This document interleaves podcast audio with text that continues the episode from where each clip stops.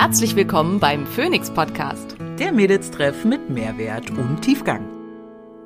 Ich bin Dr. Simone Koch und hier, um außerhalb meiner ärztlichen Tätigkeit möglichst vielen Menschen Wissen zu Gesundheit und Wohlbefinden nahezubringen. Ich bin Maria Schalo und ich übersetze das Nerdige für den Normalo und bin meines Zeichens CEO der unqualifizierten Kommentare.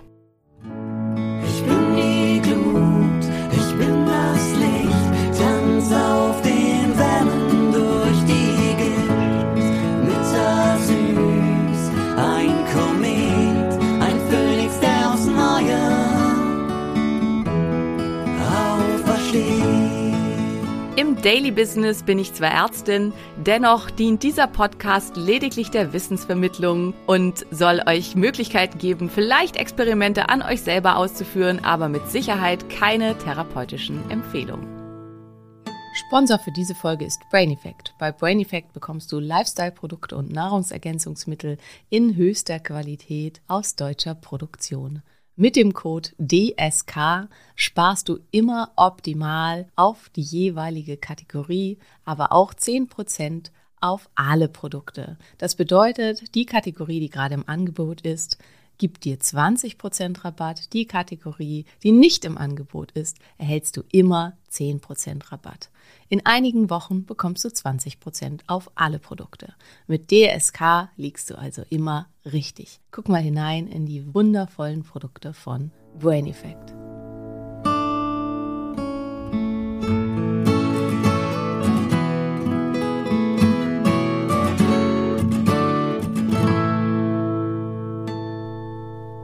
Ja, ich bin dran. Hm. Hallo ihr Lieben, ich grüße euch zum Phoenix Podcast. Das hat ja schon mal super geklappt. Ähm, Wir immer mit unseren Absprachen, ja, jetzt haben wir Ja, wieder genau. geklatscht. Mhm. Genau, ja, wir haben geklatscht und ich soll die Einführung machen und ich freue mich sehr, dass ihr alle dabei seid und zuhört zu unserer heutigen Folge. Wie einige mitbekommen haben, war ich mit meinem gesamten Team ähm, auf einer Fortbildung zum Thema Epigenetik.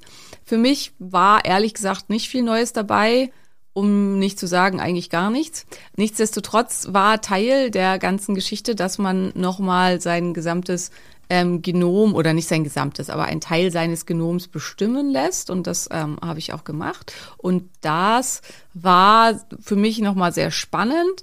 Ähm, ich habe das schon mal gemacht und äh, die meisten, also es hat sich auch alles bestätigt. Also das finde ich halt auch immer gut, dass man sieht, okay, obwohl ich jetzt das über verschiedene Firmen, verschiedene Labore gemacht habe, kommt überall das Gleiche raus. Das ist das, was bei Genetik zu erwarten ist. Genetik sollte eine absolute ähm, ja, Reproduzierbarkeit haben, weil, und da kommen wir gleich vielleicht halt auch so ein bisschen zu, sich an der DNA niemals etwas ändert. Ähm, das ist einfach so festgelegt und bleibt halt auch so für den Rest unseres Lebens. Aber das nochmal so aufgedröselt zu sehen, also weil wo wir das jetzt gemacht haben, sind die Tests so aufgeteilt nach äh, dem, was man untersuchen möchte, also zum Beispiel nach Mundgesundheit oder psychischer Resilienz oder Gesundheit im Allgemeinen oder ähm, welche Ernährung sollte ich zu mir nehmen, was passt für mich ernährungsmäßig am besten und das macht die Auswertbarkeit halt deutlich einfacher. Ja, und ich habe inzwischen auch, also ich habe den Gentest gemacht vor zweieinhalb Jahren, glaube ich, oder drei. Und ich habe inzwischen halt auch vieles dazugelernt ähm, über einzelne Snips und vieles ist auch einfach neu dazugekommen, ähm, weil gerade wenn es um ähm, also SNP kann ich ja vielleicht schon mal einmal sagen, steht für Single Nuclear Polymorphism, also eine ähm, Mutation, die an einer einzigen Aminosäurenstelle ist. Also äh, wenn wir quasi, also ich benutze ja gerne die Lego-Assoziation für alles, was mit Genetik ist. Und wenn halt an einer einzigen Stelle, also wir haben, wir bauen ein komplett blaues Haus und an einer einzigen Stelle ist ein blauer Stein gegen einen roter, roten Stein ausgetauscht, Oh, dann ich ne? Könnte ich nicht. könnte ich nicht. Nee, da würde ich meinem Kind Ja. sagen, das baust du nochmal. Das ist das- mir egal.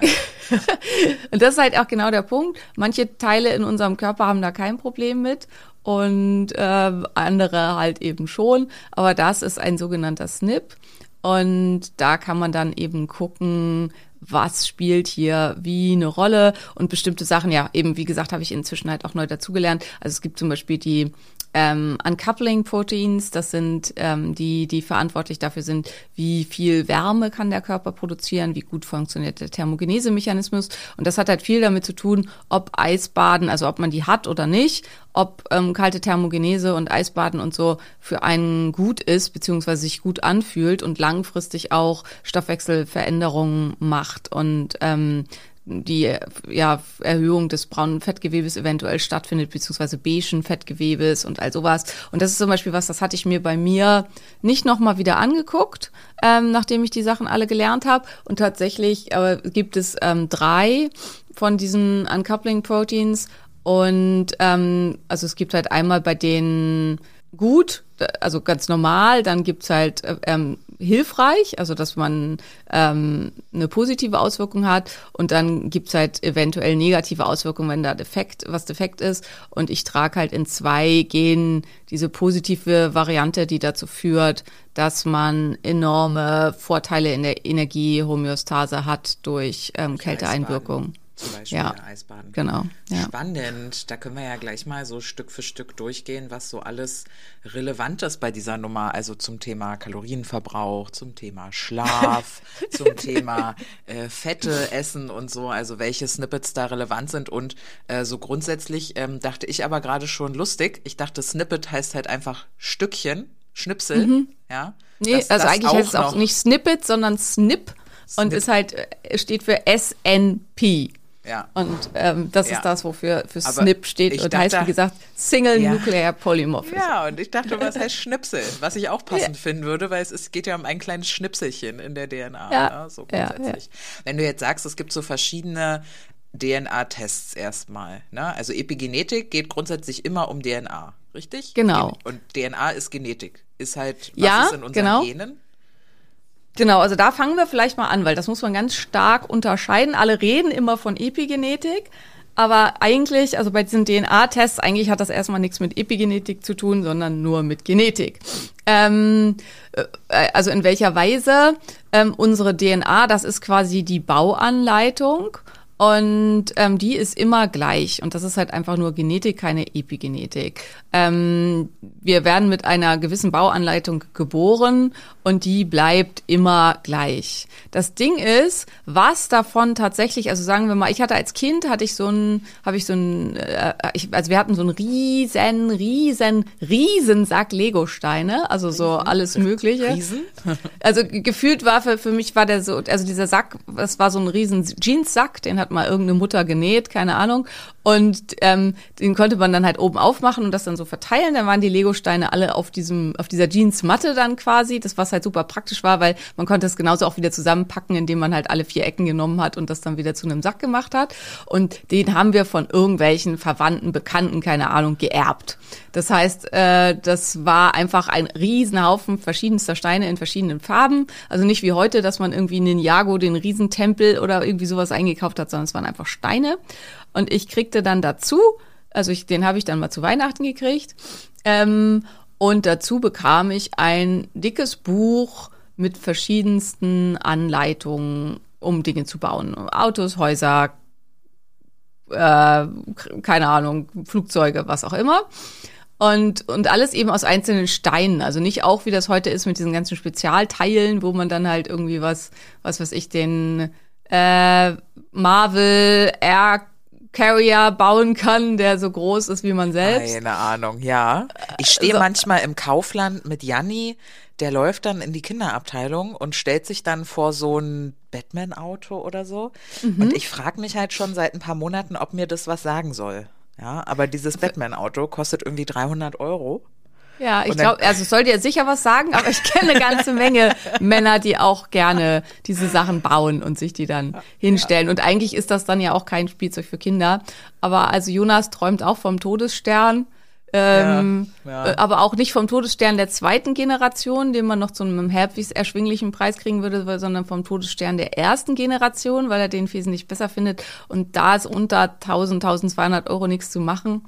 Und ich finde das einfach für ein Lego-Ding bisschen unter übertrieben. Ja, ich habe aber tatsächlich auch einen Kunden und einen Bekannten, der mit Lego Investment macht. Also der kauft die dann auch, diese Sachen, die werden nicht ausgepackt, die werden gelagert, sodass auch das Paket äh, in Ordnung bleibt und dann Ja. verkauft er das sechs Jahre später für den zehnfachen Preis oder Ja, so. ja, genau, genau. Aber ja, also du jetzt, wolltest eigentlich erzählen, genau, Weihnachten gab es wir sind vom, vom Thema genau. abgegriffen, es gab diese, dieses riesen Anleitungsbuch und Ja. ich habe dann halt da durchgeblättert und immer geguckt, was gefällt mir, was weiß ich, habe dann was gesehen, da hey, die Windmühle, die finde ich super und dann habe ich eben versucht, alle Teile ähm, zusammenzufinden in meinem riesen Sack Lego, was mal mehr, mal weniger gut funktioniert hat und habe das dann nachgebaut. Und das ist halt eine gute Analogie für die Epigenetik, weil erstens wurde habe ich halt bei weitem nicht alles aus diesem dicken Buch jemals gebaut.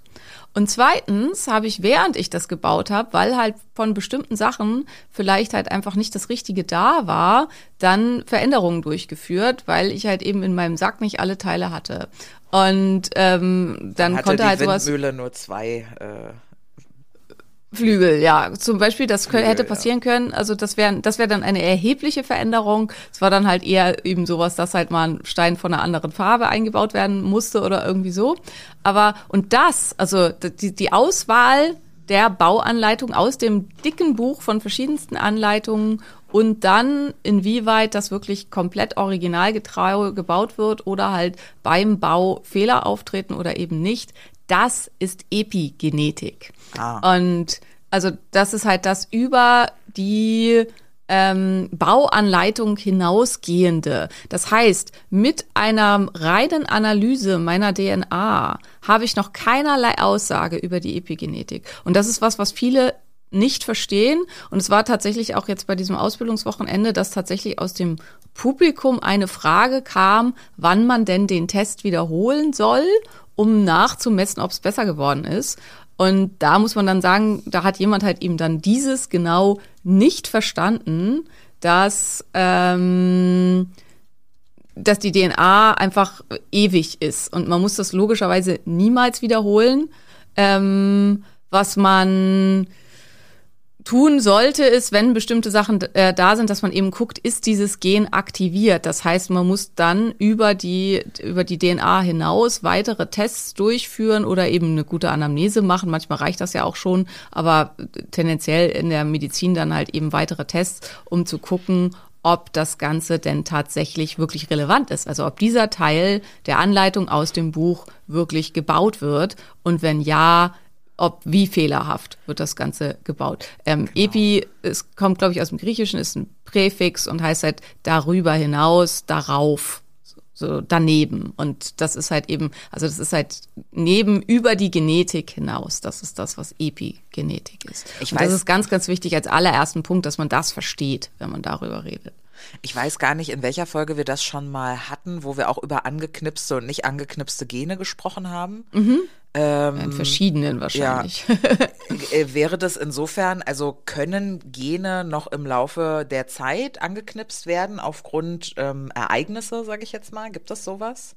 Genau, ja. Also das ist halt eben das, was Epigenetik ausmacht. Und es kann zum Beispiel sein, du bist halt, was weiß ich, Träger einer Mutation, die ähm, für bestimmte Giftstoffe deine ähm, äh, deine Entgiftung extrem schlechter macht, aber das war für dich nie relevant, weil du nie mit diesen Giftstoffen zu tun hattest und dementsprechend das Gen halt auch gar nicht gebraucht wurde, weil die ähm, Enzyme, die eben für den Abbau dieser Giftstoffe nötig sind, gar nicht produziert werden mussten oder zumindest nicht in großer Menge produziert werden mussten. Und jetzt wirst du plötzlich diesen, du ziehst um und ziehst in eine Wohnung und hier wurde dieser Giftstoff in erhöhter Menge verbaut, in die Wand gemacht, was auch immer.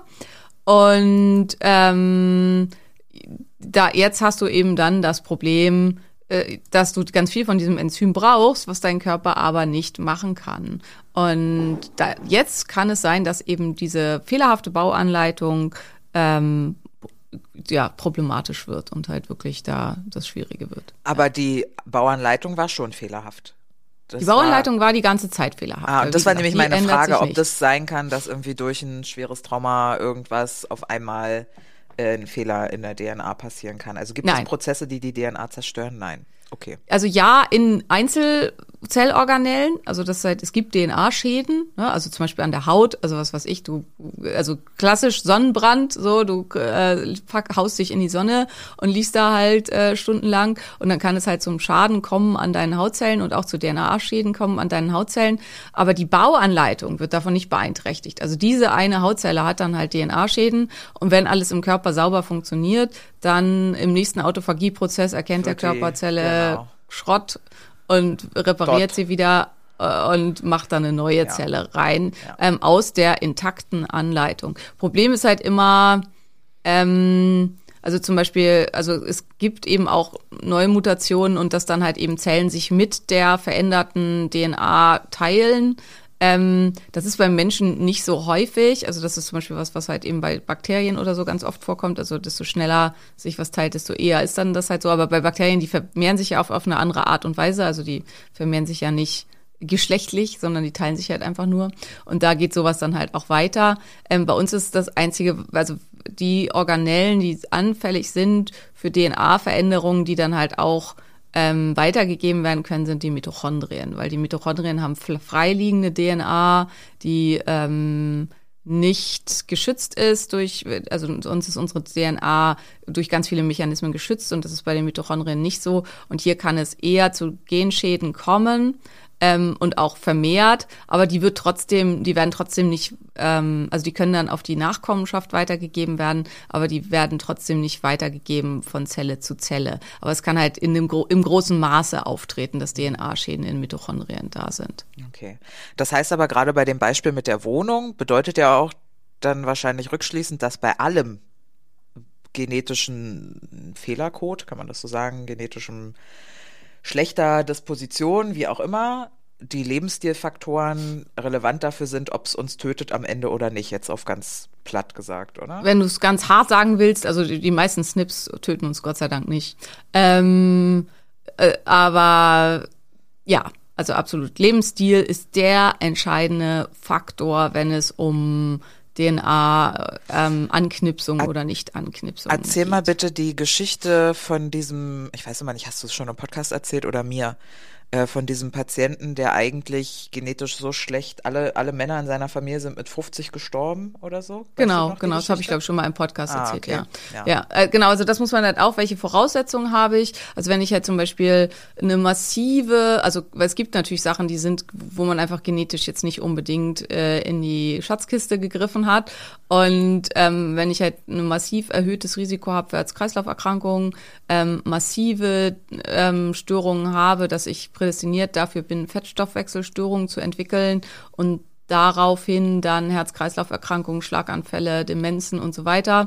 Dann und alle in meiner Familie schon zwischen 35 und 60, also äh, meistens sind es dann auch äh, da oft dann noch zusätzlich eher die Männer, aber verstorben sind und ich bin jetzt schon Mitte 50 und bin eigentlich total fit und gesund, habe aber schlechte Blutfette, die aber noch in einem ganz guten Bereich sind. Dann habe ich eben schon mich über meine Genetik weit erhoben. Also dann bin ich halt schon äh, ein ganzes, ganzes Stückchen weiter. Und das ist halt auch ganz, ganz wichtig, dass man die Kirche im Dorf lässt, weil viele, also vor allen Dingen, wenn es um medikamentöse Behandlung geht, also es wissen, denke ich ja alle, ich, wir und ich versuche, also wir versuchen halt äh, medikamentöse äh, Behandlungen ähm, so gering wie möglich zu halten, aber ähm, manchmal macht's halt total Sinn. Also manchmal ist halt die Bauanleitung einfach so kaputt, dass man dann eben gucken muss, ähm, also um jetzt beim Lego-Beispiel zu bleiben, wenn mir halt ähm, massiv Steine fehlen an einer Stelle, dann kann es halt sein, wenn ich das Ding trotzdem fertig bauen will und ich habe halt noch Panzertape, dass ich halt vielleicht da äh, zwei, drei Lagen Panzertape rüberkleben muss, um das zu verbinden, weil mit Panzertape kann man alles reparieren. Ja. Und ähm, und dann geht das Ganze halt wieder und hält auch relativ stabil. Und das wäre halt dann zum Beispiel eben eine medikamentöse Therapie bei ähm, zum Beispiel Fettstoffwechselstörungen oder so. Es gibt bestimmte Fettstoffwechselstörungen, die einen sonst eventuell, wenn man halt in unserer heutigen Welt, weil die Frage ist ja auch, welchen Sachen kann ich alles entkommen? Ne? Also und äh, sämtlichen Giftstoffen zu entkommen und so weiter ist unserer, in unserer heutigen Welt fast nicht mehr möglich.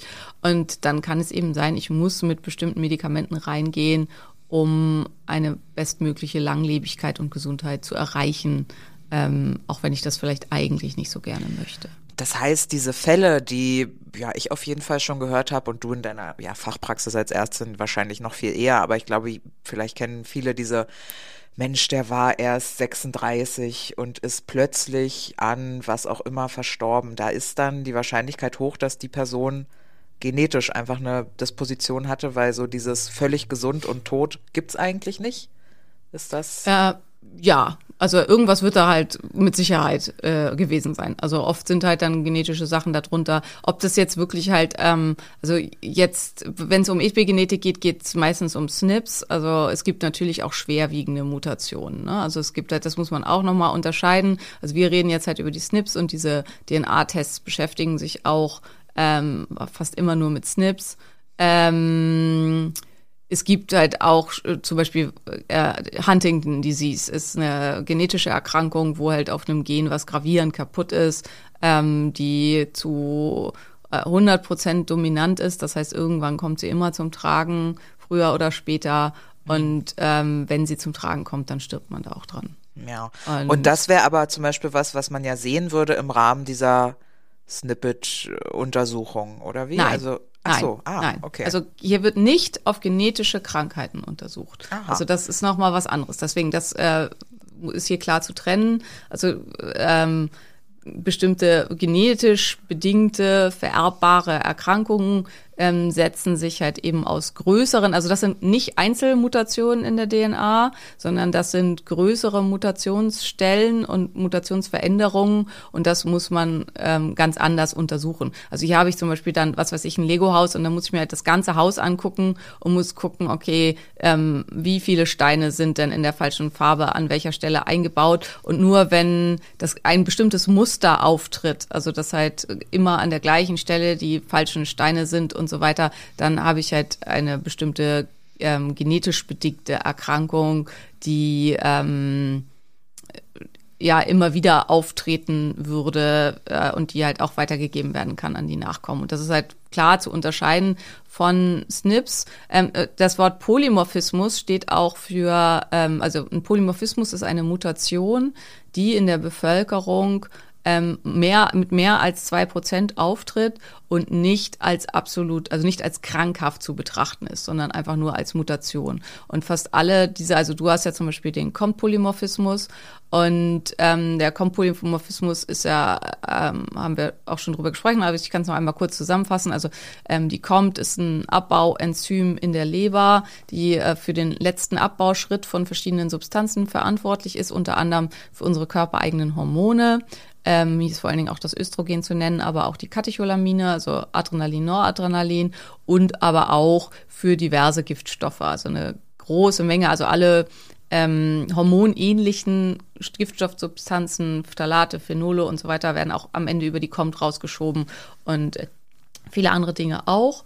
Und ähm, diese Genvariante, also die, die der sogenannte langsame kommt, ist ziemlich häufig ähm, je nachdem, welche Bevölkerungsgruppe man nimmt, ähm, so in etwa, also overall wahrscheinlich so etwa bei 10 Prozent. Das ist ja auch immer die Frage, wen hat man untersucht. Ne? Also wir haben halt viel mehr, also ich glaube nicht, dass großflächige Untersuchungen der kommt gemacht wurden bei einer afrikanischen Bevölkerung in sehr armen Ländern oder so. Deswegen wissen wir das halt immer nicht. Was wir zum Beispiel wissen, ist, dass die Mutation super, super präsent ist bei den Maori, also bei den ähm, äh, Ur, bei der Urbevölkerung von Neuseeland, ähm, noch zusammen mit einer anderen Mutation, die tendenziell mehr, also den Abbau von Stresshormonen verlangsamt. Und warum ist es so?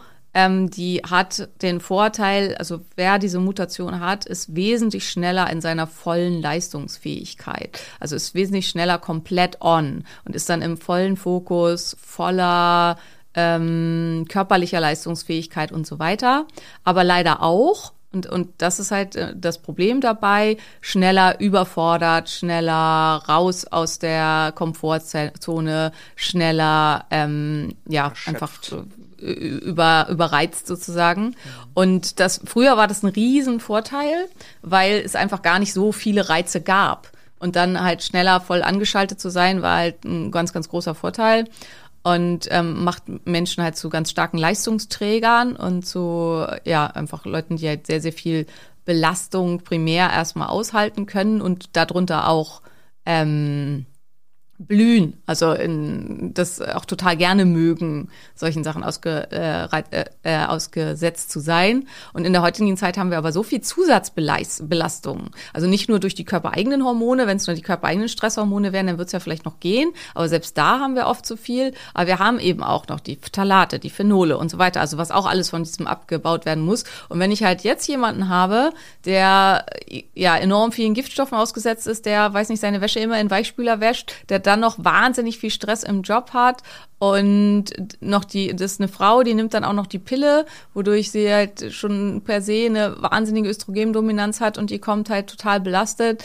dann kann es halt einfach sein, dass das System eben dann kippt und dass ich dann durch diese Mutation einen starken Nachteil habe. Und das ist bei fast allen SNPs so. Also es ist halt ganz oft so, dass ich äh, dazu kriege, ah, ich bin ein Mutant und es ist alles ganz schrecklich bei mir und ich fühle mich irgendwie fehlerhaft. Und ich finde es immer ganz, ganz wichtig, dass eigentlich jeder dieser Polymorphismen Vorteile mit sich bringt in bestimmten Situationen. Sonst hätten die sich nicht bis heute durchgesetzt. Mhm. Und ähm, also selbst Mutationen, die eben in der heutigen Welt wirklich problematisch sind, hatten wenn man sie sich genauer anguckt, eigentlich immer auch mal eine Relevanz und haben vielleicht auch in der heutigen Zeit noch Vorteile. Mhm. Aber ähm, man muss ein bisschen genauer gucken. Also zum Beispiel die MTHFR-Mutation ist auch sehr, sehr häufig. Das ist eine Mutation, wo die Methylierung bestimmter Stoffe nicht richtig gut funktioniert ähm, und dadurch auch Entgiftungsprozesse verlangsamt sind, aber auch ähm, also B-Vitamine in ganz erhöhtem Maße verbraucht werden bzw. nicht aktiviert werden können. Also damit die B-Vitamine wirken können in unserem Körper, müssen sie in die aktiven Formen überführt werden. Und bei dieser Mutation funktioniert das nicht gut. Ähm, und auch das Klarkommen mit bestimmten Giftstoffen ist stark äh, eingeschränkt mit diesen Mutationen. Es gibt zwei verschiedene davon. Eine ist deutlich schlimmer als die andere. Ähm, und aber insgesamt sind die super häufig. Und warum sind die so häufig? Weil die wahrscheinlich ähm, früher vor, ähm, so, zum Beispiel vor Malaria geschützt haben. Also es gibt eine Idee, dass wenn man diese Mutation trägt, dass die Zellen ähm, weniger anfällig sind, sind, sich mit Malaria zu infizieren. Mhm. Und das war halt, ähm, als wir alle noch quasi auf dem afrikanischen Kontinent gelebt haben und Malaria ist wahrscheinlich eine ganz, ganz alte Erkrankung, war das ein Vorteil. Hm, okay, verstehe. Diesen äh, kommt Polymorphismus haben wir bei mir im Blut gemessen. Ne? Also wie würde denn äh, erstens Kennen wir denn schon alle SNP-Funktionen? Also gibt nein, es für, nein, okay. definitiv nicht. Okay, also, also da gibt es immer noch absolut einen, nicht. einen leeren Bauplan sozusagen, wo wir noch von vielen Schnittstellen noch gar nicht wissen, was die machen am Ende. Ja, viele machen halt wahrscheinlich auch nichts. Das ist halt das Problem. Also wir haben halt unsere, wir haben halt, also das ist äh, die die die Anleitung ist halt so dick wie die Bibel und mit so Seiten so dünn wie die Bibel und ähm, brauchen tun wir halt davon so viel wie irgendwie von einem Comic-Heft. Und der Rest ist halt ähm, Wie beim Gehirn. zum Schutz zum Schutz, also was ich halt immer sage, ist, wir haben quasi also ganz viel in Anführungsstrichen Unnützes, was aber halt das Ganze schützt. Ähm, das mit dem Gehirn ist übrigens eine ähm, mehr, also das ist Unsinn. Das, was immer, wir würden nur zehn Prozent unseres Gehirns benutzen, das ist äh, Quatsch. Das ist so eine brauchen typische. Eine, wir brauchen eine Mythbusters-Folge mit, äh, mit ja. Simone. Ja. Also das, das ist eins von diesen äh, Sachen, die immer gesagt werden. Das ist totaler Blödsinn und wird halt, aber weil das so gut klingt, wird es immer und immer und immer wiederholt. Ähm, die meisten Menschen brauchen leider oder Gott sei Dank sehr wohl 90 Prozent mindestens ihrer Hirnkapazität und es ist nicht mehr nach oben unendlich viel Luft. Aber, okay. ah. äh, aber wir waren bei der Genetik.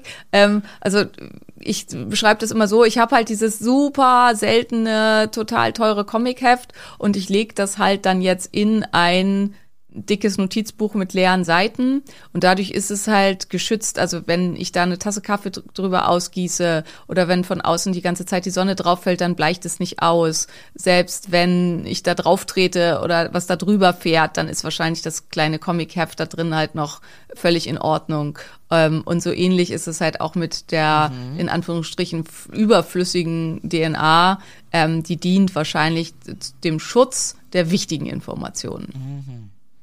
Okay, das klingt dann logisch. So, okay, und dann haben wir dieses äh, Comic-Heft mit den ganzen ähm, drei, meint das so, ne? Drei, ähm, entweder es ist normal, alles ist gut und äh, es ist irgendwie der Wildtyp, hast du damals mal gesagt, als wir zusammensaßen, ne? Also so wie alle sind irgendwie.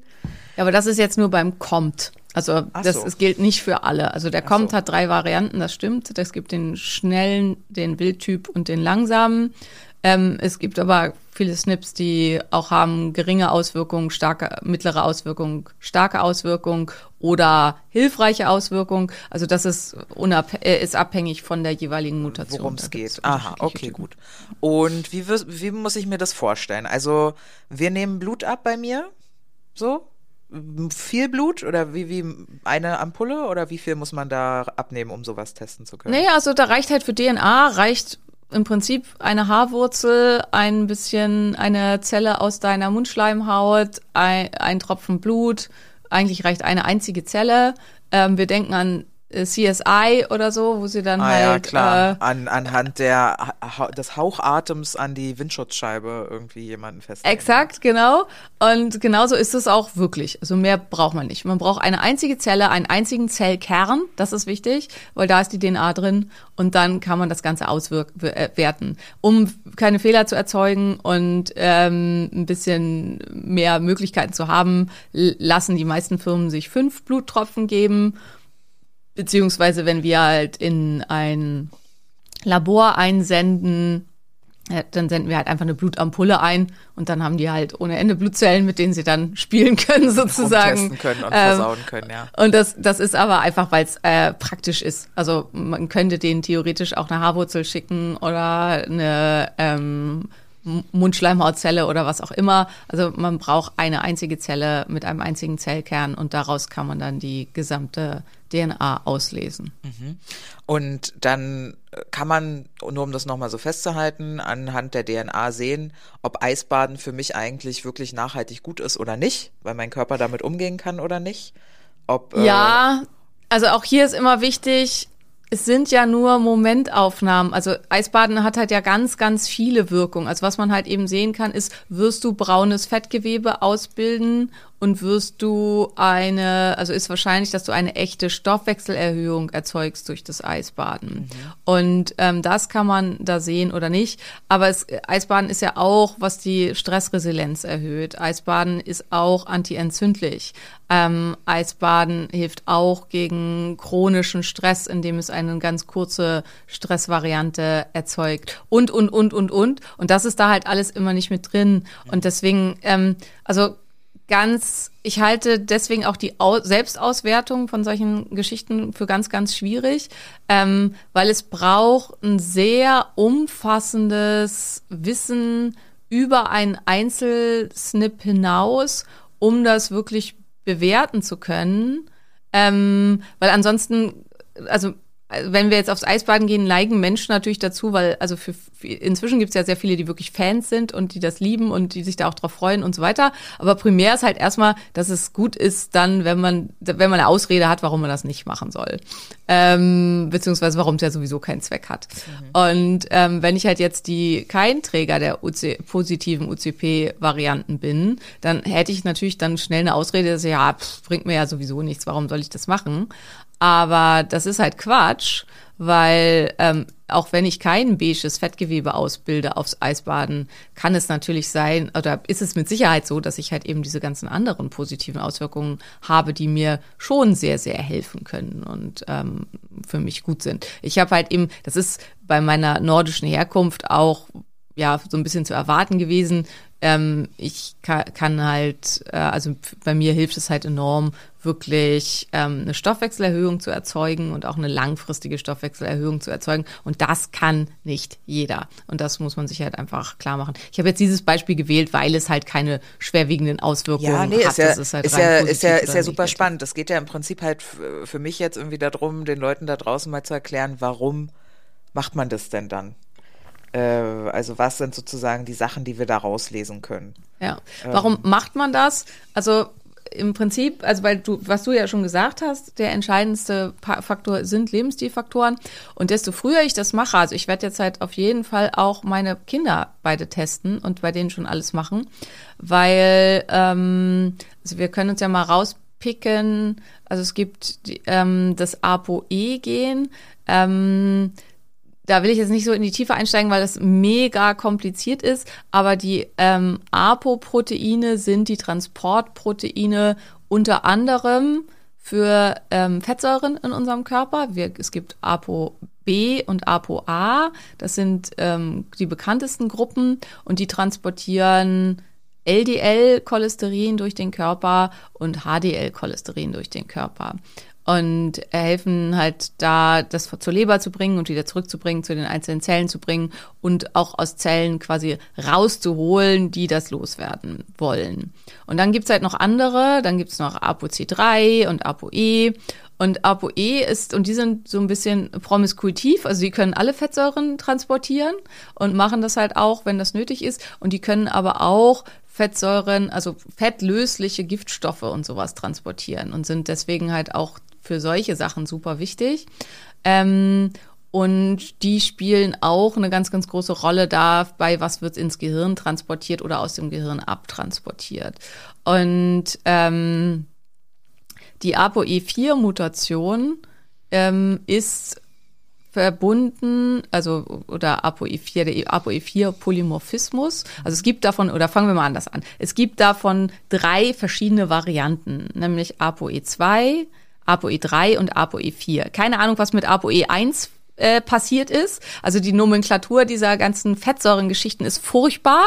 Also das äh, ist auch, also Maria und ich haben auch überlegt, wir irgendwann machen wir mal eine Folge zu Fettstoffwechsel, aber Fettstoffwechsel ist halt, die haben alle so beknackte Namen und irgendwo ist halt da auch überall was verlauf, verloren gegangen auf der Strecke, wo man sich immer fragt, warum heißen die nicht Steve und Lisa? Dann wäre es irgendwie alles wesentlich einfacher. Also auf jeden Fall gibt es ApoE 2, 3 und 4 und witzigerweise ist die älteste Variante also die genetisch älteste Variante, die ursprünglich mal die war, die alle Menschen hatten, ist ApoE4. Ähm, also wo ich mich halt auch frage, haben wir von hinten angefangen zu zählen? Das, oder? Ist, äh, das ist wie wenn ein Prequel nochmal gedreht wird, wie Ringe der Macht äh, kommt als letztes, nachdem schon der Hobbit und alle Herr der Ringe-Teile äh, draußen waren. So. Ja, ja, irgendwie sowas muss das sein. Also ja. ich, ich habe keine Ahnung, wie das äh, geschichtlich entstanden ist, habe ich mich aber auch noch nicht mit befasst. Ähm, genau, und ähm, diese, das ist die älteste Variante, die ApoE4-Mutation, ähm, Mutation, die ApoE4-Variante. Und ursprünglich hatten wir die mal alle und so vor 100.000 bis 50.000 Jahren haben sich die anderen beiden Varianten entwickelt. Warum genau, wissen wir nicht. Wahrscheinlich, weil sie halt dann irgendwie hilfreicher waren, weil sich was an unserer Ernährung vielleicht geändert hat, weil wir die Breitengrade verlassen haben. Also ApoE4 schützt vor Parasiten, ähm, schützt vor bestimmten stark infektiösen Magen-Darm-Geschichten ähm, und war wahrscheinlich vor allen Dingen super relevant in tropischen Breitengraden und ist auch immer noch, also zum Beispiel die Bevölkerung Ghanas, da gibt es einige Gruppen, die alle ähm, Homozygot, die ApoE4-Variante tragen. Ähm, also hier scheint es halt von ganz hohem Vorteil zu sein, gewesen zu sein. Und wahrscheinlich haben sich die anderen Varianten einfach entwickelt, weil äh, es dann kein Nachteil mehr war, sie zu haben. Und ähm, damals wurden die Leute sowieso nicht alt, also zumindest durchschnittlich nicht, weil sie halt an irgendwelchen Infektionskrankheiten verstorben sind. Das heißt, eine Mutation gehabt zu haben, die vor bestimmten Infektionskrankheiten schützte, war super hilfreich. Ja. Und ähm, relevant wird diese Mutation erst, oder ich sage immer Mutation, es ist keine Mutation, aber äh, wird diese Variante erst, wenn man älter ist als 60. Und, und dann, so, und jetzt war es ganz lang ausgeholt, aber dann, und so alt wurde man damals meistens nicht, äh, dann ist sie ein stark erhöhtes Risiko, und zwar je nachdem, ob man zwei Varianten dieses Gen trägt oder nur eine, ähm, erhöht sie das Risiko, an Alzheimer-Demenz zu erkranken oder ähm, und Demenzen zu entwickeln, um das 10 bis 18-fache. Also schon massiv. 60 aber erst. Ab 60. Ah, ja. deswegen hat das damals keine Rolle so richtig gespielt, weil da wurde kaum jemand 60. Genau, und, und Kinder macht man vorher. Ja, genau. Und bei uns spielt das tendenziell eine große Rolle, weil 60 ist äh, schon lange nicht mehr das Durchschnittsalter. Genau, 60 ist das neue 40 so ungefähr. Ähm, und äh, okay. ja, und deswegen spielt es halt jetzt eine Riesenrolle, sowohl für den Einzelnen als natürlich auch gesamtgesellschaftlich, weil Demenzerkrankungen mit äh, für die Gesellschaft halt mit enormen Kosten einhergehen, weil die Menschen ja durchaus noch viele, viele Jahre damit leben können, aber eben enorm pflegebedürftig sind und ähm, ja, ja. und es ist einfach auch eine schreckliche Und davon mal ganz abgesehen, genau, du willst das halt einfach nicht haben. Also ich würde das Genau. nicht haben wollen. Und ich weiß zum Beispiel, dass meine Oma väterlicherseits, ich weiß nicht, ob das ist Alzheimer und Demenz nicht auch irgendwie das gleiche? Oder? Alzheimer-Demenz ist eine Form der Demenz. Ach also so. das ist, aber die, also vielfach, also wenn Demenzen über 60 auftreten und es keine anderen Gründe dafür gibt, ist es meistens Alzheimer-Demenz. Ja. Also es gibt halt auch, meine Oma war zum Schluss so ein bisschen dement in Anführungsstrichen, weil sie halt äh, eine riesen Reihe an Schlaganfällen hatte. Ähm, die aber halt eben dann zu Zerstörungen äh, im Hirn geführt haben, was dann halt dazu geführt hat, dass das nicht mehr alles richtig funktioniert hat. Aber das ist nicht das, also die meisten schleichenden Demenzformen sind Alzheimer. Hm, Okay, genau. Und ich weiß auf jeden Fall, dass äh, väterlicherseits bei mir sowas äh, vorherrschte und mütterlicherseits haben wir so mit Diabetes und äh, ähm, ich weiß, meine Uroma ist zum Beispiel mit 30 erblindet oder so. Ja. Und ähm, da wäre dann also, und halt viele Diabetesformen und so von mütterlicherseits. Das heißt, es könnte sein, dass wir in meinem Genom da auch die SNPs für finden, für so eine Geschichten. Ja, das kann auf jeden Fall sein. Und da ist halt eben, wenn man das so früh weiß, dann kann man entsprechend lebensstilmäßig sich darauf anpassen. Und also es ist so ähnlich wie mit deiner Compt-Mutation, wo du einfach weißt, okay, ja, ich stehe da drauf, wenn halt richtig Druck ist. Und ich fand's auch geil, als ich irgendwie 50 Stunden die Woche gearbeitet habe und irgendwie abends immer noch äh, eigentlich nach der Arbeit dann noch mit den Kollegen zusammengesessen habe und dann noch wieder irgendwelche Sachen und nie einen Termin frei hatte und so weiter, fühlte sich für mich total gut an. Aber es tut mir nicht gut und irgendwann entwickle ich dann halt Zusammenbrüche und Maria guckt jetzt so, als wollte sie sagen, wovon redet sie? Das war doch gar nicht so. Kann ich mich nicht dran erinnern, dass es zwischen 20 und 30 meine Woche gegeben hätte, so wie du sie beschreibst. Ja, also ist, das ist so weit weg aus meiner jetzigen Lebensweltrealität.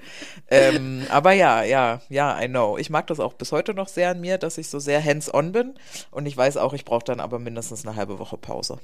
Ja, und wenn man das eben weiß, dann kann man diese halbe Woche Pause planen und sich die eben auch gönnen, weil dann erholt sich halt auch das ganze System wieder. Problematisch wird's halt immer, wenn dann, also bei der kommt, nehme ich ja immer das Fließband-Beispiel, äh, wenn dann halt einfach so viel Kram angefallen ist, dass halt alles vom Fließband fällt und irgendwann ist halt der Raum, in dem das quasi gelagert wird, auch voll und dann beeinträchtigt es halt irgendwann den gesamten Organismus. Und ähm, so ist das so ein bisschen, ja, für, für jede problematische äh, Veränderung, dass es erstmal halt von ganz vielen anderen Mechanismen ähm, aufgegriffen werden kann und unproblematisch ist. Aber wenn ich das Ganze halt eben massiv überlaste, dann wird's halt schwierig. Und ähm, Menschen mit zum Beispiel der ApoE4-Variante haben tendenziell, also haben ein erhöhtes Risiko für Fettstoffwechselstörungen. Und da kann man halt dann schon sehr früh nachgucken, also kann das halt regelmäßig messen. Und man sollte mit der Aufnahme bestimmter Fette aufpassen, zum Beispiel Menschen mit einer homozygöten ApoE4-Mutation, ähm, die sollten auf keinen Fall eine strikt keto- ketogene Diät machen, also das sind die, für die es da wirklich eine Kontraindikation gibt. Und die sollten tatsächlich auch wirklich aufpassen mit saturierten Fetten. Ähm, Nüsse. Und Saturierte nee, Nüsse, Fette. Nüsse, sind eher äh, äh, unsaturierte Fette, also mono, einfach unsaturierte und mehrfach unsaturierte Fette. Nee, ähm, äh, saturierte Fette ist so klassisch äh, Speck, äh, Schmalz, ähm, Oh nein. Milchfette, Butter, Ah, Ghee, okay. genau. Oh, mh, Genau. Furchtbar. Alles, was okay. man richtig krass hoch erhitzen kann, ohne dass es qualmt, das sind die, äh, die saturierten Fette. Okay. Und ähm, das ist tatsächlich halt die Mutation, also das sind die Menschen, die damit wirklich aufpassen sollten, für die das tatsächlich problematisch ist und die da nicht so viel von essen sollten. Erzähl doch mal, also es gibt einen Test für Mund, hast du gesagt. Was weiß ich denn dann über meinen Mund genetisch? Äh, also es ist nicht Mund, sondern Zähne, Ach so, um die es da Entschuldigung. geht. Naja, Aber- ist ja lokal richtig äh, angesetzt. Mund, Mund, Mund ist auch gut. Und ähm, ich weiß halt dann zum Beispiel, also wie ist meine äh, Immunität im Mund? Also habe ich ein erhöhtes Risiko, also wie ist meine angeborene Immunität? Ähm, habe ich ein Risiko dafür, äh, Entzündung hier zu kriegen, Zahnfleischentzündung, sowas. Ähm, dann kriegt man über den Test auch raus, äh, wie es meine, wie es um bestimmte geschmackliche Sachen ähm, bestellt. Also zum Beispiel gibt es ähm, Bitter Taster, für die Bitter halt krass viel bitterer schmeckt als für andere. Aha. Das haben wir ja immer wieder mit unseren Chicorée-Geschichten, dass es halt Ja. einfach Menschen gibt, die sagen, ich kann das nicht essen. Ich finde das so abartig bitter. Ähm, es geht für mich einfach nicht. Und dann kann man halt immer sagen, ja, wirst dich schon dran gewöhnen und so. Ist auch bei vielen so, bei manchen aber nicht. Also manche haben halt einfach äh, eine genetische Variante, die sie bitter so viel bitterer schmecken lässt, dass sie das sicherlich lernen könnten, wenn sie müssten, wenn es nichts anderes gibt, aber es fällt ihnen halt einfach super schwer. Oder auch Eine wie Bittervariante. Lustig, ja. ja, und auch genau das gleiche gilt für süß. Also es gibt genetische Varianten, die einen dafür prädisponieren, dass man süß super gerne mag. Also dass man süß, äh, süßen Geschmack besonders Ich glaube, schätzt. die habe ich.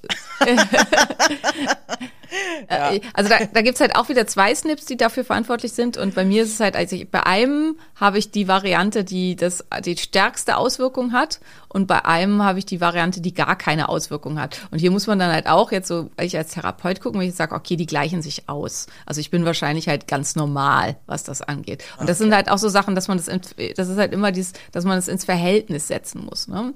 Und dann muss man halt auch gucken, was bei mir zum Beispiel rauskam, war, ähm, was aber eigentlich auch, also was ich vorher so noch nicht ausgewertet hatte, was aber irgendwie auch klar war, ist, dass im Be- Entzündungsbereich, also in der äh, ähm, Expression, also wie empfindlich reagiert mein Immunsystem mit der Ausschüttung bestimmter Interleukine auf Außenreize, habe ich also das ist fast alles kaputt, in Anführungsstrichen. Also da habe ich halt überall Snips und äh, ist halt bei mir super problematisch. Ähm, und es Also, war dass ja dein auch Körper so. doll mit Entzündung reagiert. So. Genau, Ah, genau. ja. Also und es war ja auch immer so, dass ich halt einfach super oft krank war. Ähm, das, also wirklich, wirklich oft und ähm, dass ich halt, wenn, dann auch immer richtig doll krank war. Und also ich war halt früher ja vier, fünf, sechs, keine Ahnung, noch häufiger im Jahr krank. Und ähm, das weiß ich halt auch noch aus meinen Klinikzeiten, wo dann meine Oberärztin immer gesagt hat, oh Simone, warum, du kriegst auch immer gleich so hoch Fieber und äh, so, was ist denn da mit dir? Und äh, aber auch halt auf bestimmte andere entzündliche Außenreize wahrscheinlich, also mein Körper halt da sehr, sehr empfindlich reagiert und dann auch eben mein Immunsystem einfach schnell auf Hab-Acht-Stellung ist und überreizt ist und dann ja auch angefangen hat, sich selber anzugreifen. Und ähm, das alles hat für mich halt inzwischen keine Relevanz mehr aktuell. Und das ist auch alles super in Ordnung, weil ich eben mein ganzes Leben auf Anti-Entzündung umgestellt habe. Und das hat halt eben diesen Preis. Also dass dieses, also ich ich schlafe halt immer, ich gehe immer um 10 ins Bett und stehe um 6 Uhr auf. Ich trinke keinen Alkohol, außer vielleicht zweimal im Jahr ein halbes Glas Wein oder eins oder so. Ähm, ich äh, nehme auch sonst nichts, was irgendwie problematisch sein könnte. Ich achte extrem auf Giftstoffe ähm, bei allem um mich rum. Ich benutze keinerlei Parfums. Ich benutze niemals Weichspüler oder Shampoos oder irgendwas, die problematisch sind oder Waschmittel. Ähm, ich esse alles bio und oder halt ähm, also bei den Sachen, wo das nicht unbedingt nötig ist, die halt aus, aber aus guter Landwirtschaft sind und so weiter. Also ich achte halt extrem darauf. Ich mache mein Eisbaden, ich mache jeden Tag Sport. Äh, Diese, die, also das, was ihr alle schon kennt, so aus unseren all unseren Folgen, das trägt halt alles, also führt alles dazu, dass ich diese, dass diese Anleitung, diese Seiten der Anleitung nicht mehr gebaut wird und nicht mehr abgelesen wird und daher für mich irrelevant ist. Aber kann, könnte ich mich jetzt hinstellen und sagen, ah, mir egal, ich gehe wieder in Schichtdienst, ich, ähm, äh, ich lasse es krachen und gehe irgendwie dreimal die Woche feiern, habe ich übrigens nie gemacht, aber ähm, äh, aber Schichtdienst habe ich halt gemacht und viele andere extrem ja anstrengende und schwierige Sachen, dann würde das Pendel garantiert wieder in die andere Richtung schlagen. Und auch das finde ich halt wichtig bei genetischen Tests, dass man sich auch das klar macht. Also es ist zum einen, finde ich, hilfreich, um das zu transportieren. Also wie zum Beispiel bei dir, dass du halt deinen Partnern sagen kannst, ähm, ich habe jetzt halt hier irgendwie anderthalb Wochen voll durchgezogen und jetzt mache ich hier mal drei Tage nix und das brauche ich. Und das ist halt auch was, das kann ich genetisch belegen, dass ich das brauche. Und das hilft viel. Das hilft vielen Ich sehe mich schon das meinen Kindern erklären. Die Mutti hat die kommt Pause. Mutti muss Ja. jetzt vier Tage in die Toskana fahren. Es ist kommt Pause angesagt. Ja, ja, na klar. Ja, aber, aber, aber selbst wichtig. sowas, ne? Also selbst sowas, das ist halt, ähm, und das hilft ganz vielen, also wirklich, das so auch ihrem Umfeld transportieren zu können, dass sie nicht das Gefühl haben, ich bin zu schwach oder ähm, äh, ich müsste mich einfach mal nur zusammenreißen, dann würde das schon passen oder so, sondern dass man einfach weiß, es gibt wir- wirklich genetische Prädispositionen dazu, dass es für mich hochgradig problematisch werden kann und deswegen ähm, sollte ich mich da unbedingt dran halten. Und für mich war das halt jetzt auch nochmal so der, der Call, zusätzlich einfach, ja, mir klar zu machen, dass ich immer gefährdet bin. Also ich habe im Augenblick halt alles super im Griff, aber es ist halt total wichtig, da dran zu bleiben. Ja, es ist Und- nichts, was man mal kurz macht. Es ist halt keine Diät, ne? Deswegen, das ist, glaube ich, das, wo, was viele Leute nicht verstehen, wenn sie sich von außen nur so beobachten und sich denken, warum quält die Frau sich so? Die quält sich nicht. Die macht das gerne, weil wenn sie es nicht macht, dann leidet sie. Dann quält sie. Ja, genau, absolut. genau. Oder halt auch für die Methylierungsmutationen und so weiter. Man hat dann halt zum Teil einen extrem erhöhten Bedarf an B-Vitaminen. Und das ist ja auch was, was ich immer wieder halt auch zu, so Zuschriften kriege. Ja, aber ich nehme doch schon jeden Tag äh, so und so viel B-Vitamine und meine Werte sind immer noch schlecht. Oder ich nehme doch schon immer so viel Magnesium, aber es ist immer noch schlecht. Ähm, und es kann halt einfach sein, dass bestimmte genetische Sachen da sind, die dazu führen, dass dein Bedarf krass erhöht ist an irgendwas. Und dann Wie bleibt das für immer so. Wie bei mir Ja, wie zum Beispiel bei dir bei vielen Sachen. Ja, Genau, Selen, ja. Und Magnesium, ja. Und bei mir ist es zum Beispiel halt auch die B-Vitamine. Ich brauche viel mehr B-Vitamine als jemand, der all diese ganzen Entzündungsmutationen und so nicht hat, weil die halt eben von meinem Körper benutzt werden, um quasi ständig die Brände zu löschen, an, also oder die aufkeimenden Funken an allen Stellen. Und wenn man das weiß, dann ist einfach klar, also viele haben ja immer die Idee, also glauben ja auch insgesamt, also auch bei B-Vitamin habe ich schon zigmal gesagt, aber sage ich jetzt nochmal, man kann die nicht auffüllen. Also außer B12 gibt es dafür keinen Speicher. Das heißt, es ist nicht, dass ich irgendwie ein Fass voll mache und dann habe ich was für die nächsten drei Monate, sondern ähm, ich muss das halt nehmen. immer und die ganze Zeit nehmen. Und wenn ich einen erhöhten Bedarf habe, dann muss ich das für den Rest meines Lebens nehmen. Hast du den Bedarf Und immer, ja. Ja, und ich finde halt auch sowas wichtig, das zu wissen, weil dann ist das nicht mehr, dann muss man das nicht mehr verhandeln. Also nicht mit sich und eventuell halt auch nicht mit seinem Partner oder so, der sagt, hey, du kaufst jeden Monat da dieses Zeug, das ist teuer, lass es mal. Wenn man halt sagt, ja, willst du mich behalten, willst du mich funktionstüchtig behalten, dann sind die 20 Euro vielleicht gut investiert. Und um halt auch sowas für sich Wie ähm, gutes ja, Motoröl. klar zu machen. Das heißt, eigentlich müssten wir äh, zusätzlich zu, ne, also ich glaube, wer uns eine Weile hört, weiß, großes Blutbild oder Blutbild wissen wir mittlerweile, aber eigentlich, um auch das gut bestimmen zu können, bräuchten wir noch einen Schritt davor so eine DNA-Analyse oder was würdest du sagen? Also würde das deine Arbeit oder würde das die Arbeit meiner behandelnden Person schon nochmal erleichtern? Ja, ähm, also ich war da immer so ein bisschen zurückhaltend, muss ich sagen. Also ich habe immer halt ja Einzelsachen getestet, so wie bei dir auch, ähm, weil äh, ich halt ja oft finde, also weil wir wissen eben nicht, was angeknipst ist und was nicht. Also ich glaube für jemanden, ähm, wo ich jetzt sagen würde, wie mich, der eine ganz hohes Wissen hat in dem Bereich, eine ganz hohe unbewusste Kompetenz auch schon, also die man dann ja als Intuition bezeichnet, ähm, der super gut da drin ist, eine wirklich gute funktionelle Anamnese zu machen. Da ist der Gentest nicht so entscheidend, weil ich halt über die Anamnese rauskriege, welche weiterführenden Tests machen Sinn, also wonach sollte ich gucken und wo erwarte ich Mängel und so weiter. Und das ist ja was, was ich sowieso dann auch nach dem Gentest testen müsste. ne? Ich muss dann halt gucken, wenn ich jetzt halt ich, pst, warte, ich muss kurz eine Geschichte erzählen, Simone, äh, zu deiner, zu deiner äh, Kompetenz. Eine Patientin von deiner Praxis, äh, nennen wir sie jetzt einfach mal so, die hat mir erzählt, die ist nicht bei dir, sondern die ist bei einer Kollegin von dir. Und ähm, die, die hat erzählt, äh, ihr habt euch nie unterhalten. Also die, du bist irgendwie auf dem Flur an ihr vorbeigerannt oder so, zweimal. Ähm, und dann hat ihre Ärztin, die also deine Mitarbeiterin ist, äh, in irgendeinem Termin sie dann gefragt, du, ähm, Simone meinte, wir sollen mal Schwermetalle bei dir testen. ja, weil und- sie so aussah. Alter, wo zur Hölle siehst du sowas, ja? Und dann meinte die, meinte die Patientin halt, äh, äh, okay.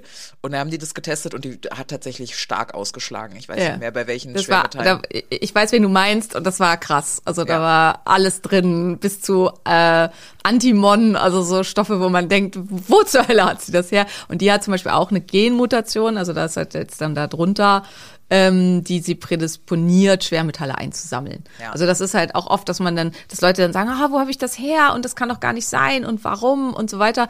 Wenn ich halt genetisch mehrere Störungen beziehungsweise Varianten habe, die mich prädisponieren, Schwermetalle nicht abbauen zu können, dann muss ich gar nicht in einem krass vergifteten Umfeld leben oder so. Dann ist unsere Welt einfach giftig genug, dass halt ähm, diese Stoffe dann alle in meinem Körper angesammelt werden. Was sich jetzt aber bestimmt auch viele fragen, ist, wo genau hast du das dran gesehen? Das ist halt genau der Punkt, das kann ich nicht 100% benennen. Also an den Augen, an der Haut, ähm, am Habitus, also wie dann das Gesicht sich verändert und so. Und das ist das, was ich meine mit einer ähm, unbewussten Kompetenz. Also durch meine Erfahrung über die vielen Jahre und die vielen, vielen Menschen, die ich gesehen habe mit verschiedenen Sachen, hat sich halt über die Zeit das ausgebildet, würde ich sagen. Also das, das viele Wissen in meinem Kopf äh, und die Erfahrung dazu bildet halt Algorithmen sozusagen, die ich dann halt gar nicht mehr bewusst wahrnehme und nicht bewusst benennen kann. Ja, ja, und das ist wahrscheinlich dann auch das, was du meinst mit, äh, du, du brauchst jetzt vielleicht nicht unbedingt immer einen Gentest dazu, weil du das aus anderen Dingen schon rückschlüsseln kannst. Aber ich glaube, für zum Beispiel Patienten wie mich, äh, ich brauche ja Sachen immer dass, dass das irgendwo steht. Und auf irgendeinem Bluttest von mir steht ja auch diese kommt drauf. Und dann war für mich auch klar, okay, ja, das habe ich irgendwie. Und da muss ich jetzt, muss, ich- muss Genau, und du hast ja auch machen, dann ne? echt gravierende Schritte eingeleitet deswegen, Ja, also ja. hinsichtlich deines Berufslebens und so. Genau. Und das ist einer der Gründe, warum ich super su- sinnvoll finde. Und der zweite Grund ist eben auch, also wenn jetzt jemand ähm, ganz neu kommt und man weiß halt noch gar nicht, wo sollen wir, wollen wir irgendwie anfangen und so, dann kann man halt eben mit so einer DNA-Analyse anfangen und dann hat man halt eine Idee, wo sollen wir vielleicht als erstes hingucken und ähm, was sind die Sachen, ähm, wo was auffällig sein könnte. Und das ist halt ganz, ganz wichtig. Ihr nehmt, ihr nehmt ja gerade auch wieder Patienten in der Praxis, ne? Macht ihr denn diese DNA-Tests auch? Ja. Ja. ja. Okay. Okay. Und dann gibt es, da waren wir ja gerade, genau, sorry. Es gibt Mund, also Zähne, sorry, Zähne. äh, und dann Darm wahrscheinlich, oder? Magen-Darm? Nee, Darm gibt so jetzt einzeln nicht. Also man kann halt sich den Steroidhormonstoffwechsel angucken. Das wäre äh, das nächste. Also das hat viel halt auch mit der KOM zu tun und so. Das wäre zum Beispiel bei dir jetzt bei jemandem mit einem PCOS und ähm, Auffälligkeiten in der Richtung und so. Und wo ich halt auch schon weiß, der hat, hat eine KOMT. Ähm, da sollte man halt nach weiteren Störungen im Östrogenstoffwechsel zum Beispiel gucken. Ähm, hier ist aber auch immer ganz, ganz wichtig, ne? Sagen wir mal, wir testen dich da und wir kriegen zurück und alles, also da gibt's immer so Bubbel, ne? Äh, Also es gibt einmal einen Bubbel mit einem Haken drin, dann ist es halt hilfreich und ähm, gut. Und ansonsten gibt's aber halt einen vollen Bubbel, zwei volle Bubbel, drei volle Bubbel. Und wenn man drei volle Bubbel hat, das ist nicht so gut, sagen wir mal. Und sagen wir mal, wir kriegen den Test zurück und bei dir sind überall jede Menge volle Bubbel. Ähm, dann könnte man jetzt ja denken, oh Gott, und bei dir ist bestimmt äh, Östronerg alles völlig da, äh, daneben und ganz, ganz schrecklich. So, ähm, das muss aber eben nicht so sein. Und äh, dann guckt man als nächstes eben, wie ist tatsächlich, die, sind die verschiedenen Hormone im Blut. Und dann guckt man sich an, wie sind die Metaboliten. Also wie ist halt tatsächlich die Abbaufunktion in der Leber. Habe ich toxische Metaboliten? Man kann nach dem Östrogen gucken, man kann halt auch nach den Androgenen gucken, man kann nach dem Progesteron gucken, nach dem Cholesterin, äh, Quatsch, Cortisolstoffwechsel und deren Metaboliten. Also das kann man sich dann halt Katecholamine, die kann man sich alle dann angucken und dann muss man eben wieder noch mal weiter gucken und ich würde halt also ich, also man muss halt auch immer, wenn jemand sagt, hey, Geld spielt keine Rolle, dann würde ich mit so einem Gentest anfangen, um die Grundlage zu haben. Aber wenn jemand ähm, oder jemand das halt gerne einfach für sich wissen will und für seine Familie und so weiter. Aber wenn bei jemandem halt schon klar ist, okay, der hat auf jeden Fall eine Östrogendominanz, das sehe ich quasi schon, wenn er reinkommt, dann würde ich halt erst mit dem Metabolitentest anfangen und gucken, wie schlimm ist es denn. Und das dann halt versuchen zu verbessern und würde dann vielleicht erst im Nachschritt gucken, okay, basiert das auf einer genetischen Störung, weil das ist auch immer, es gibt halt auch Menschen, die sind in ihrem Lebensstil so schlecht, dass genetisch alles völlig in Ordnung ist und trotzdem sind die völlig überladen mit Giftstoffen und mit äh, Hormonen und weiß ich nicht. Sag mal, äh, sag mal eine Hausnummer. Äh, was kostet denn so ein volles Genbild? Ähm, das kommt immer, also das kommt drauf an, wo man es macht und wie man es macht. Ähm, voll ist gibt's äh, gibt's nicht, also zumindest nicht auf dem deutschen Markt. Ähm, aber also der einfachste, der, der Health, wo man halt schon sehr viel Informationen kriegt, jetzt muss ich mal gucken, das sind 10, 20, 30, 40, 50 Snips ungefähr. Ah, nee, sind sogar noch mehr. Also, weiß nicht, 60, 70 Snips kriegt man da raus. Ähm, und man hat halt einen ganz guten Überblick, über so Sachen wie Knochengesundheit, oxidativen Stress, Entzündung, Entgiftung, Methylierung, Fettstoffwechsel, ähm, wie ist meine Verstoffwechslung der verschiedenen Vitamine, also so ähm, Vitamin A, Vitamin D, B12, äh, Vitamin C, ähm, habe ich eine äh, genetische Prädisposition für eine Zöliakie, ähm, habe ich eine genetische Prädisposition für eine Laktoseintoleranz, stimmt bei mir was nicht mit dem Alkoholstoffwechsel, ähm, habe ich Schwierigkeiten, äh, mit der Verstoffwechslung bestimmter Fettsäuren und wie ist meine Insulinempfindlichkeit. Ähm, und der kostet, ich weiß es nicht genau, aber ich glaube so um die zwei, nee, um die 300 Euro. Also ich hätte jetzt 280 gesagt, ich glaube es sind 300, genau. Okay, das ja. hätte ich jetzt sogar teurer gedacht. Ja, also das ist so, äh, wo, und das ist so der Basistest. Und dann ist halt, also mit der Firma, mit der wir arbeiten, da kann man dann halt immer noch was drauflegen und dann kostet jeder weitere Test obendrauf, kostet dann aber immer nur 35 Euro extra.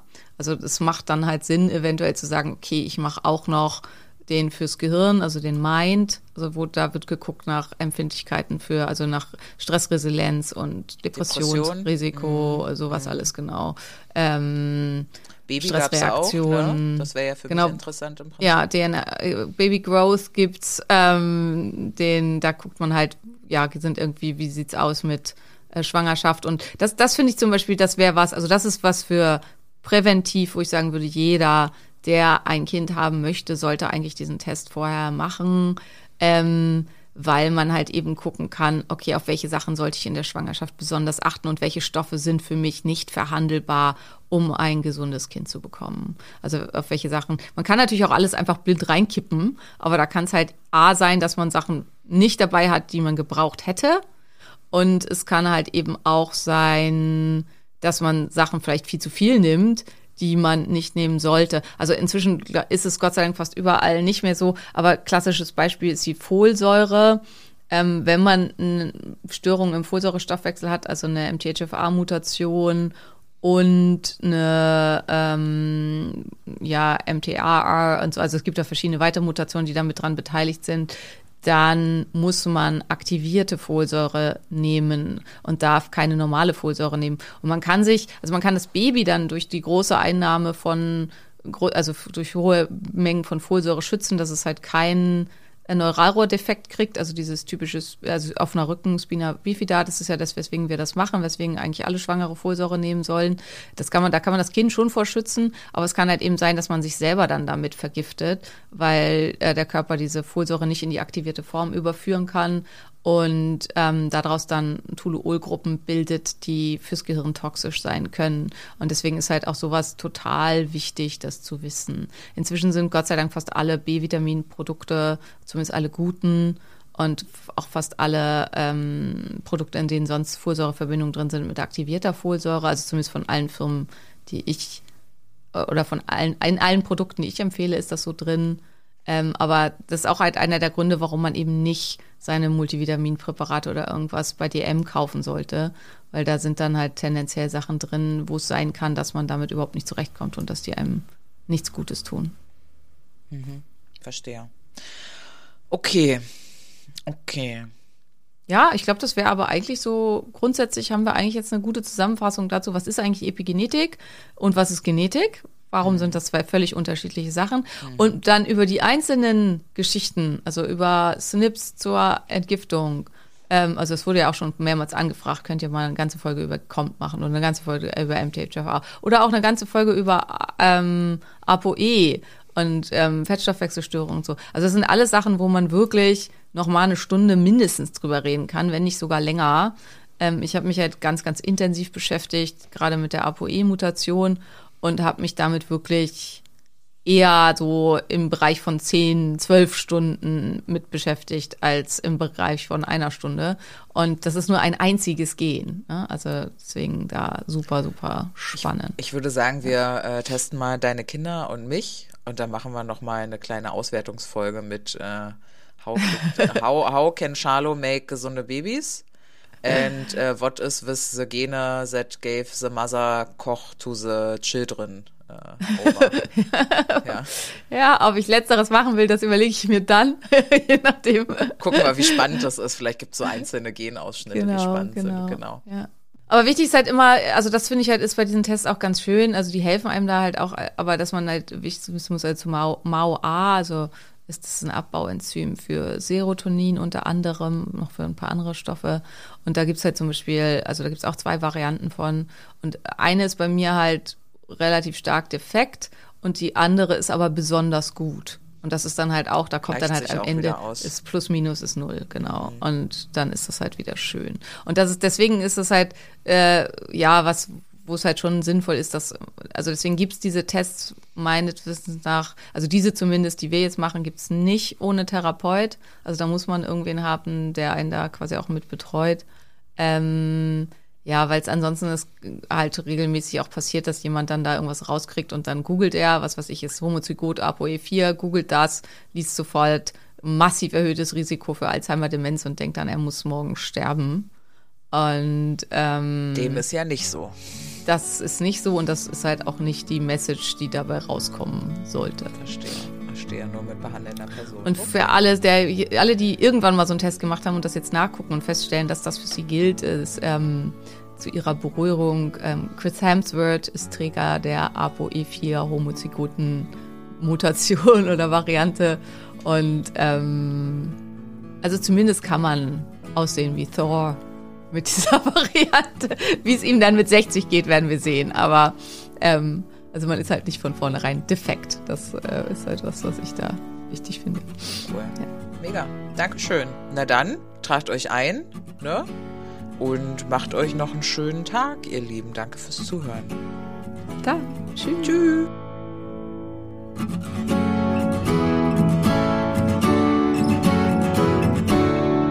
Das war der Phoenix Podcast. Alle Empfehlungen zu Produkten findet ihr auch unter www.drsimone.koch und dann einfach oben auf Empfehlungen und Kooperationen. Damit unterstützt ihr uns und sorgt dafür, dass es diesen Podcast weiterhin geben kann. Und wenn du denkst, hey, das, was Simone da erzählt, das klingt wirklich so, als könnte es mir helfen. Wir nehmen neue Patienten in unserer Praxis. Das findest du einfach unter www.drkochs.de. Bewerb dich einfach als Patient. Hey.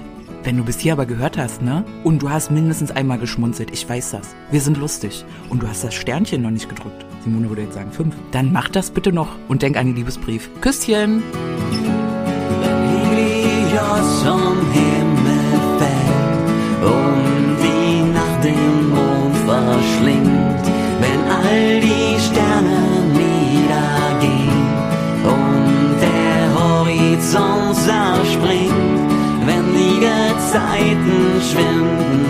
Meer zu Salz erstarrt.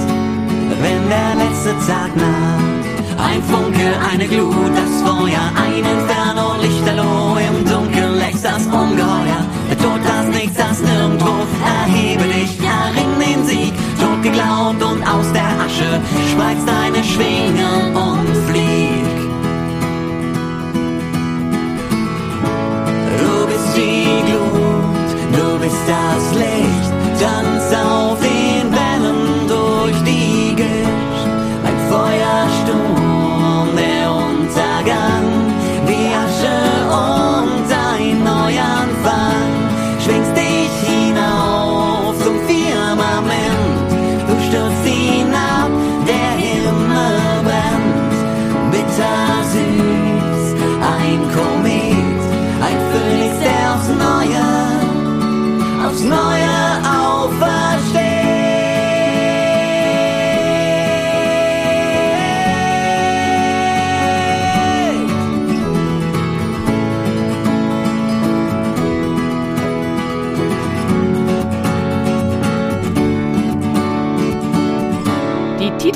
bzw. Abspannmusik hat dir gefallen? Dies sind Beauty and the Bard. Guck doch mal auf ihrer Homepage vorbei.